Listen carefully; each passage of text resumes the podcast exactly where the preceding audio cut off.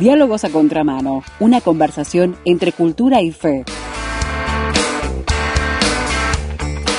Diálogos a Contramano con el doctor Álvaro Pandiani.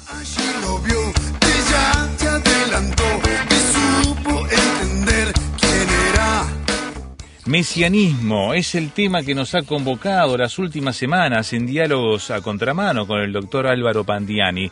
Mesianismo que lo hemos visto de diferente ángulo para poder darle una visión de cómo se vive, cómo se expone, política, religiosa, eh, culturalmente, desde muchos lados. Y hoy nuevamente el doctor Álvaro Pandiani nos propone hablar del mesianismo, pero mal, pero mal en serio. Bienvenido Álvaro.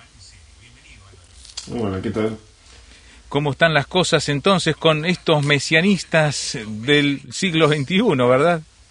Abordamos nuevamente el comentario del fenómeno del mesianismo originado en, la fe religiosa, eh, concretamente en la esperanza judeo-cristiana, pero que ha trascendido como doctrina y como perspectiva ideológica y, y, está presente en la política y cultura popular.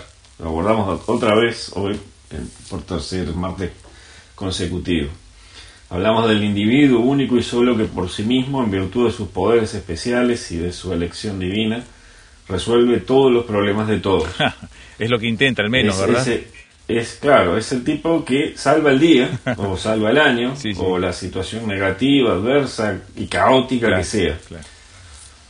Al finalizar la columna anterior hablamos brevemente a manera de introducción sobre la peor forma de mesianismo, la de quienes en el cumplimiento de su sagrada misión de salvar a unos causan la muerte de otros. Horrible eso. Ya que mencionamos la cultura popular, donde puede sonar extraño decir que también está presente el mesianismo, increíble, aunque lo está, aunque digo lo está como recurso argumental en la ficción, eh, vamos a comentar brevemente un ejemplo grotesco de este mesianismo al que catalogamos como el de la peor especie. Thanos, el supervillano de la franquicia de Marvel Los Vengadores. Claro, extremadamente malo, ¿verdad? Claro, este Thanos el, de las películas, el de las películas del universo cinematográfico de Marvel es un extraterrestre originario de un exoplaneta que tiene el mismo nombre que una luna Saturno, Titán. Thanos consigue la idea de que siendo los recursos del universo limitados, la superpoblación resulta una amenaza para la supervivencia de todas las formas de vida. Claro. Eh, a, manera de paréntesis, el alegato ecologista que contiene la película en esta línea, de su argumento es se sospecha claramente, aunque resulta llamativo que quien se preocupa por la superpoblación y el agotamiento de los recursos sea justamente el supervillano. Eh, Thanos traza un plan para salvar el universo, aniquilar a la mitad de los seres vivos que lo habitan. Eh, si bien en las películas del franquicia el supervillano no es presentado explícitamente como un mesías, eh, es evidente que él se ve a sí mismo como revestido de una misión salvífica para con el universo. Y se mantiene fiel a esa misión incluso cuando sus compatriotas lo tildan de loco y lo expulsan. En el cumplimiento de, su sagrado cometido va de planeta en planeta asesinando a la mitad de sus habitantes y, con el fin de obtener el poder necesario para acabar su tarea procura conseguir todas las gemas del infinito, que, en, el, en el universo de Marvel son objetos ficticios que le otorgarán virtualmente la omnipotencia y en el proceso de obtener las gemas asesina sin misericordia a quien se le opone y numerosos seres inteligentes de diversas especies van perdiendo la vida mientras el supervillano prosigue su misión. y, bueno, finalmente logra exterminar de un golpe la mitad de la vida del universo y cuando se retira afirma que por cumplir con su objetivo lo ha perdido todo si, el Thanos de las películas de Marvel está pensado como la parodia de un personaje mesiánico, eh, es dolorosamente fácil imaginar en qué se han inspirado los guionistas para mostrar esta caricatura de una figura que pretende ser un salvador. Hay otro personaje mesiánico que actúa como tal en, la última película de los Vengadores, en, Game, pero sobre este vamos a hablar luego. Eh, pero la misión mesiánica de Thanos por cumplir la cual asesina a sus oponentes, permite sospechar que tiene su correlato en la vida real en personajes que literalmente mataron para salvar. Eh, porque entendieron que unos debían ser rescatados, pero para lograrlo otros debían morir. Mm. Eh, al finalizar la columna anterior mencionamos que en la época de Jesús habían aparecido varios pretendidos Mesías, bajo la forma de cabecillas guerreros que se levantaron para liberar a Israel de la dominación romana. Muy interesante. Eh, eh, eh, sí, en el Nuevo Testamento se habla de, dos de ellos. Eh, durante una audiencia entre el concilio judío a la que habían sido conducidos los apóstoles, el texto bíblico dice en Hechos capítulo 5 versículos 34 al 37 lo siguiente. Entre aquellas autoridades había un fariseo llamado Gamaliel, que era un maestro de la ley muy respetado por el pueblo. Este se puso de pie y mandó que por un momento sacaran de allí a los apóstoles. Mm. Luego dijo a las demás autoridades, Israelitas, tengan cuidado con lo que van a hacer con estos hombres. Recuerden que hace algún tiempo se levantó Teudas, alegando ser un hombre importante, y unos cuatrocientos hombres lo siguieron. Pero a este lo mataron y sus seguidores se dispersaron, y allí se acabó todo. Hmm. Más tarde, en los días del censo, se levantó Judas, el de Galilea, y logró que algunos lo siguieran, pero también lo mataron y todos sus seguidores se dispersaron. Hasta acá la cita bíblica. Interesantísimo. Eh, al respecto de las revueltas de los judíos, eh, sí, ahora vamos a, ver un poquito de historia de estos dos personajes. Eh, te decía que al respecto de las revueltas de los judíos contra los romanos, el historiador Paul Johnson en su libro La historia de los judíos habla de, varios alzamientos, entre ellos uno, cito, dirigido por un hombre llamado Teudas, que descendió por el valle del Jordán al frente de una turba. Eh, eh, llama la atención, hasta acá la cita, llama la atención lo dicho por Gamaliel, que Teudas alegó ser alguien importante y cabe preguntarse si su alegato, reclamando ser alguien que merecía ser seguido en una revuelta contra los romanos, no tenía una pretensión mesiánica. Eh, en cuanto al otro líder guerrero mencionado por Gamaliel, Judas el Galileo, el mismo historiador dice que, según Flavio Josefo, que fue un historiador judío del siglo I, este Judas el Galileo fue el fundador de los celotes, que eran un ah. movimiento judío de resistencia contra los romanos. Eh, Judas el Galileo, dice el historiador, organizó un alzamiento contra el gobierno directo y los gravámenes romanos. Eh, eh, pero más interesante todavía es que este Judas el Galileo y otros rebeldes judíos, acá todo de vuelta, se autodenominaban Mesías para obtener más apoyo y, dice el historiador que esa era la razón principal que movió a los romanos a crucificar a Jesucristo. Eh, hasta ahí la cita. es notable el hecho de que Jesús estuvo en cierta forma vinculado con los celotes, ya que uno de sus discípulos, llamado Simón, perteneció a ese grupo. Eh, lo que implica que uno de los apóstoles, al menos uno, tenía un pasado violento. Eh, pero además la actividad de los celotes pudo haber sido otro de los factores, eh, según el historiador, pudo haber sido otro de los factores que llevaron a Pilato a, finalmente condenar a muerte a Jesús de Nazaret. el repaso breve de los más destacados entre los varios pretendidos mesías judíos que, que lucharon contra los romanos debe incluir eh, bueno, la mención del alzamiento del año 66 después de Cristo, que, que, bueno, como, como, mucho de lo que sabemos de la historia del primer siglo, eh, culminó con la destrucción de Jerusalén y el templo en el 70 después de Cristo, y, que fue finalmente, ese alzamiento fue finalmente aplastado con la toma de la fortaleza de Masaba, tres años después de la destrucción de Jerusalén. Pero en ese levantamiento no hubo una figura destacada, como sí resalta en la última gran revuelta judía en el, año 132 después de Cristo, eh, que se desarrolló bajo la dirección de Simón Bar Kokhba, que a veces aparece como Bar Kocheva o Bar Kokheba. Eh, que fue un obispo lo cuarto, acá cito, Simón formuló pretensiones mesiánicas y su nombre de Kokhba, que significa estrella, aludía a la profecía de números. Mm, Hasta acá la cito. Mm. Y, lo que dice Eusebio se refiere a Números, capítulo 24, 17, donde se lee, veo algo en el futuro, diviso algo allá muy lejos. Es una estrella que sale de Jacob, un rey que se levanta en Israel. Esa es la cifra de Números 24, 17. La estrella que saldría de Jacob, es decir, del pueblo de Israel, se ha considerado una profecía mesiánica que apunta hacia la venida de Jesucristo en la visión de Eusebio, que como acabamos de decir era un cristiano, Bar se habría identificado como Mesías. Eh, el historiador que estamos citando también dice que según una fuente rabínica, lo reconoció como Mesías el más grande erudito de la época, el rabino Akiva ben Yosef. Hmm. Eh, pero por otro lado, este mismo historiador manifiesta, y acá cito, que no hay pruebas de que Simón se atribuyese el carácter de Mesías, de ungido o de jefe espiritual en cualquier otro sentido. Hasta acá la cita. Entiendo. Eh, en cualquier caso, en cualquier caso, este líder guerrero, si no autoproclamado Mesías, visto como tal por alguna autoridad espiritual de su pueblo, condujo una rebelión que duró cuatro años y que terminó con su derrota.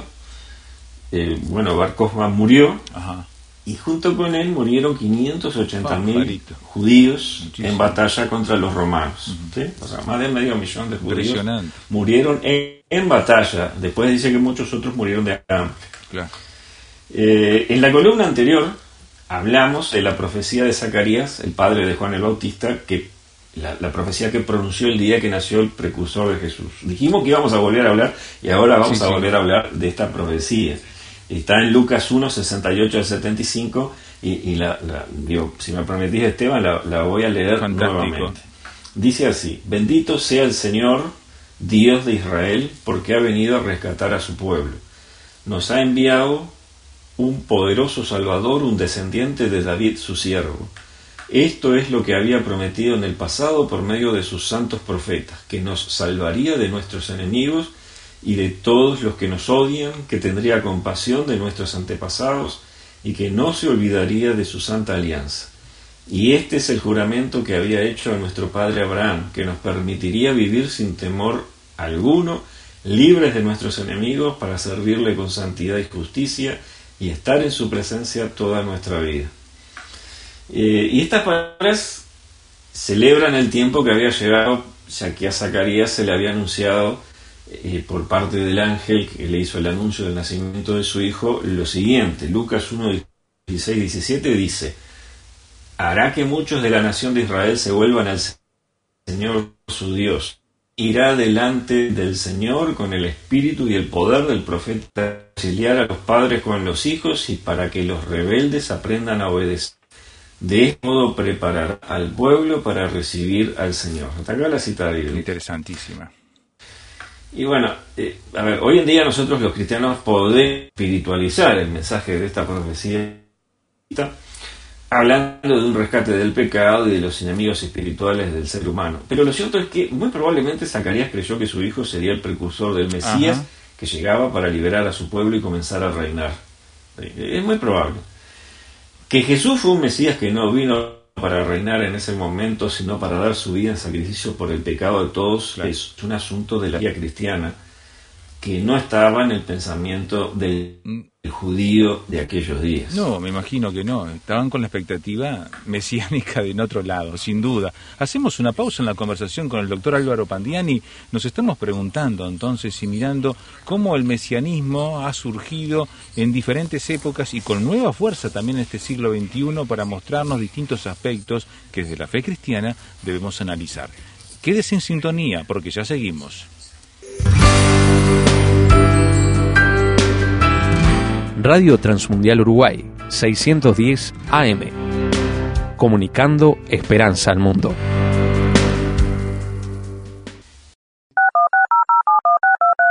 ¿Quiere opinar?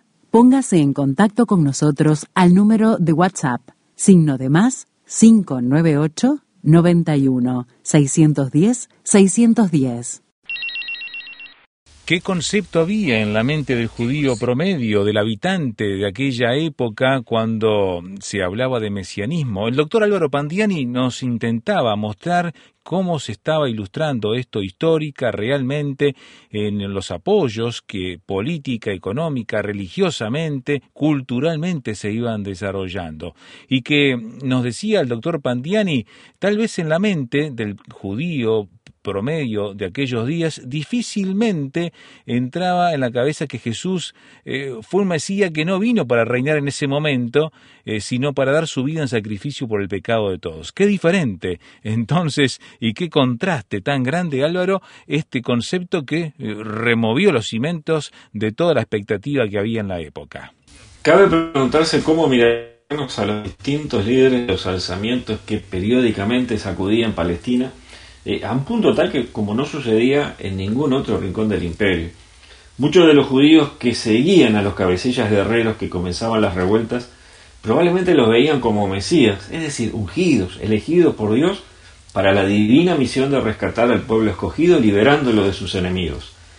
Para los romanos seguramente los distintos mesías no eran más que rebeldes y subversivos que debían ser suprimidos para que volviera la calma. Eh, el historiador que estamos usando como referencia, Paul Johnson, dice lo siguiente. Escucha lo que dice. A ver, a ver. O lo que escribe. Eh, los romanos dirigían un imperio liberal y respetaban las instituciones religiosas, sociales e incluso políticas de cada región en la medida en que eso no contrariaba sus intereses. Es cierto que los alzamientos periódicos eran reprimidos con mucha fuerza y severidad, pero la mayoría de los pueblos del Mediterráneo y Oriente Próximo prosperaron bajo el dominio romano y lo consideraban la mejor opción. Hasta acá la cita de Johnson. La época de Jesús entró dentro de ese largo periodo de un poco más de 200 años que fue llamado la paz romana. Y acá va una cita. Un largo periodo de paz impuesto por el imperio romano a los pueblos sometidos a sus órdenes. La administración y el sistema legal romanos pacificaron las regiones que anteriormente habían sufrido disputas entre jefes, tribus, reyes o ciudades enemigas. Hasta acá la cita. Eh, para los romanos entonces los jefes guerreros que se alzaban contra el imperio atentaban eh, no solo contra los intereses de Roma, sino también contra la paz, la estabilidad y el desarrollo económico y cultural del imperio. Eh, por eso fue nefasto cómo asociaron a Jesús con una figura mesiánica de las que estaban en boga en la época, tal como hicieron sus enemigos cuando increparon a Pilato diciéndole si lo dejas libre, no eres amigo del emperador, cualquiera que se hace rey es enemigo del emperador, como leemos en Juan capítulo 19, versículo 12. ¿Sí? Es decir, en, el juicio, tratando de convencer a Pilato de que matara a Jesús, ¿sí? lo, asocian, lo asocian con los mesías que se levantaban contra el imperio. Eh, aunque Jesús había demostrado claramente ser otra clase de mesías, las figuras mesiánicas de la época representaban para los romanos la amenaza de sedición y violencia. Ahora, cerramos esa parte, damos un salto y volvemos a la cultura popular actual y regresamos a la franquicia que comentamos al principio de la columna. Veamos. Eh, cuando dijimos en el supervillano Thanos de los Vengadores había una figura mesiánica de la peor especie, mencionamos también que en Endgame había otro personaje de tipo mesiánico. Te vas a asombrar, Esteban, nos referimos a Tony Stark o Iron Man. Dios mío. Eh, tampoco Iron Man es presentado en la película como una figura explícitamente mesiánica, pero la conclusión surge de observar el papel que tiene el personaje en el final de esa guerra contra Thanos y sus esbirros. En el fragor de la lucha contra este supervillano, Iron Man logra arrebatarle la gema del infinito, las fuentes del poder cósmico con que Thanos pretendía aniquilar la mitad de la vida del universo. Aunque el superhéroe sabe que si manipula las gemas no sobrevivirá, ya que su poder, el poder de las gemas, es demasiado para un ser humano, de igual manera las utiliza para hacer desaparecer a todos los enemigos que quieren destruir la vida. De ese modo salva el universo. El superhéroe no asesina a nadie, en cambio, ofrenda su vida para la salvación de todos los demás. Visto así, es fácil contestar la pregunta ¿en quién parece estar basada la figura mesiánica en la que termina convirtiéndose Iron Man al final de Endgame? Y por extensión, y por extensión, ¿en quién están basados los personajes de ficción que, sin causarle daño a nadie, mueren voluntariamente para salvar a otros? y, bueno, Esteban, eh, cuesta cuesta realmente no ver la impronta del mesiasgo de Jesús en la cultura occidental que alguna vez fue o se llamó cristiana. Eh, eh, todos los personajes de ficción que, sin matar, mueren voluntariamente para salvar a los demás, como también todas las personas que en la vida real ofrecieron su vida para rescatar a otras personas, evocan la figura de Jesús de Nazaret. Sin duda. Eh, la profecía de Isaías en el capítulo 53, la profecía mesiánica por excelencia, habla del siervo sufriente de Dios, identificado sin ninguna duda por la teología cristiana con Jesucristo, este siervo sufriente, y dice de este mismo siervo sufriente cosas como la siguiente. Se lo llevaron injustamente y no hubo quien lo defendiera. Nadie se preocupó de su destino. Lo arrancaron de esta tierra, le dieron muerte por los pecados de mi pueblo. Lo enterraron al lado de hombres malvados, lo sepultaron con gente perversa, aunque nunca cometió ningún crimen ni hubo engaño en su boca. Estos versículos 8 y 9 de Isaías 53. El apóstol Pedro, por otra parte, ya siendo el Nuevo Testamento, el apóstol Pedro predicando en la casa del centurión Cornelio, dijo de Jesús, de ese Jesús con quien compartió estrechamente cada día durante tres años, dijo lo siguiente, Dios ungió con el Espíritu Santo y con poder a Jesús de Nazaret, y éste anduvo haciendo bienes y sanando a todos los oprimidos. 10, versículo 38. Y el mismo apóstol Pedro agrega algo acerca del carácter y la conducta del Mesías que a él le tocó conocer, Jesucristo, en su primera epístola, capítulo 2, versículos 22 y 23, cuando escribe, Cristo no cometió ningún pecado ni engañó jamás a nadie. Cuando lo insultaban, no contestaba con insultos. Cuando lo hacían sufrir, no amenazaba, sino que se encomendaba a Dios, que juzga con rectitud. Fundamental para entender el tipo de Mesías que fue Jesús son las palabras del mismo Jesús a Pilato cuando era interrogado acerca de si él era un rey, eh, lo que lo identificaría como otro Mesías guerrero con pretensión de combatir a Roma. En Juan 18:36 leemos que Jesús contestó, mi reino no es de este mundo.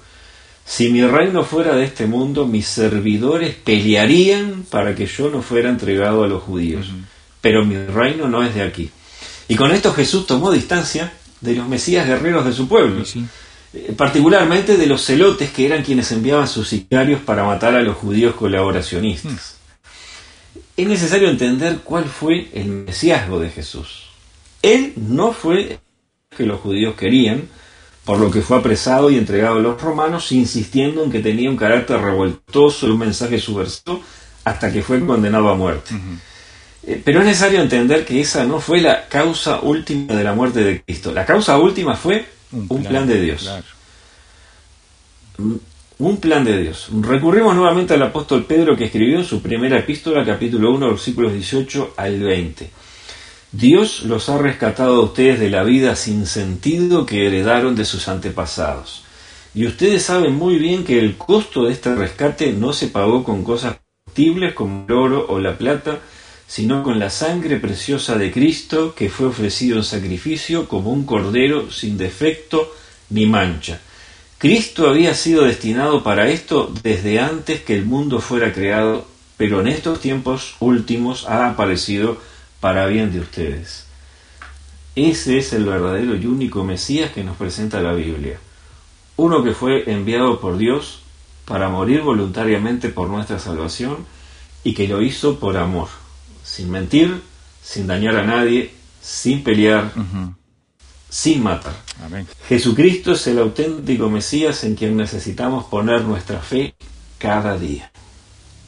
Sin duda, sin duda. Entre tanto Mesías que está en este mundo dando vueltas, ¿no? Reclamando atención en este siglo XXI, como pasaba en el primer siglo y confundía a la gente, Álvaro, lo cual es una muestra eh, clara también de cómo debemos entender eh, cómo la gente veía a Jesucristo y no a veces ser tan eh, críticos porque nosotros lo identificaríamos mejor y no sería tan problemático. No, no, seguramente tanto como ellos meteríamos la pata en relación al tener que identificar verdaderamente la misión de Jesucristo, ¿verdad? Y es probable, ¿eh? yo muchas veces he, pensado eso, ¿sí? Eh, ¿Qué haríamos nosotros en lugar de los discípulos? ¿Qué haríamos nosotros en lugar de la gente? Probablemente habríamos hecho lo mismo, no habríamos entendido, nos habría costado entender el verdadero mesiasgo de Jesús. Y bueno, les invitamos a ustedes ahora a analizarlo. El doctor Pandiani nos dejó en nuestras manos toda esta reflexión para poder procesar cómo nosotros mismos entendemos a Jesucristo como el auténtico Mesías y en cómo quien necesitamos poner nuestra fe cada día. Desea opinar de lo que ha escuchado, hágalo por SMS o WhatsApp a este número 091-610-610 si está localmente aquí en Uruguay o si está fuera, use este número agregándonos así en su celular. Signo de más 598 91610 Y esta columna también la puede escuchar nuevamente en nuestro sitio web rtmuruguay.org rtmuruguay.org, busca nuestros programas la sección de diálogos a contramano y allí el doctor Álvaro Pandiani estará nuevamente para que usted escuche esta columna de toda la serie, ¿eh? pues ya son tres que estamos llevando adelante sobre mesianismo. rtmuruguay.org ¿Terminó la serie de mesianismo, Álvaro, o seguiremos? No, no, terminó, terminó. bueno, el oyente tiene ahí completo el panorama que queremos presentar hoy, y sobre todo con Jesús como el Mesías, el Mesías de Dios, quien viene a poner fin a todo lo que el mundo está buscando de una manera auténtica. Esperamos que usted encuentre en Cristo a ese Mesías necesitado. Te esperamos nosotros entonces, Álvaro, para dar vuelta a la página, mirar otros temas de la cultura, de la sociedad del día de hoy, en la próxima cuando presentemos nuevamente Diálogos a Contramano. Ahí estaremos.